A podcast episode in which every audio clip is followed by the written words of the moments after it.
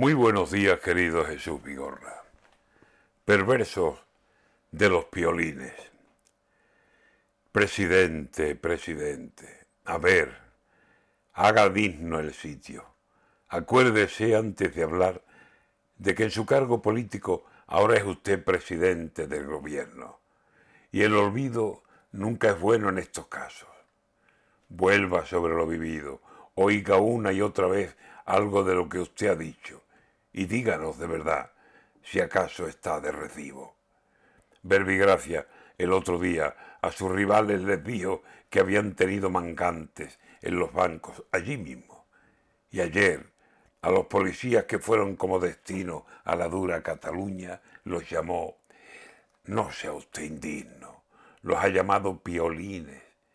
Está perdiendo el estilo. Se ve que lo de tener socios que no aportan brillo acaba por influir en lo peor del instinto. Un presidente de España ha de hilar mucho más fino y ha de tener un lenguaje, aunque con cartas de cínico, que ofenda sin ofender y sea culto, alegre, rico. Que la chabacanería, aunque la diga sin gritos, es la chabacanería y hace falta muy buen hilo para coser los discursos que suelten el hemiciclo.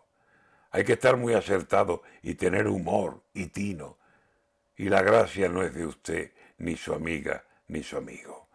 Ahora que se ve amparado por socios de beneficios, saca pecho, alza la voz y se ha creído usted el primo de su mozón. Es muy triste, presidente, se lo digo. Menos arrogancia, menos y menos ir de gallito que un presidente de España que se expresa así no es digno.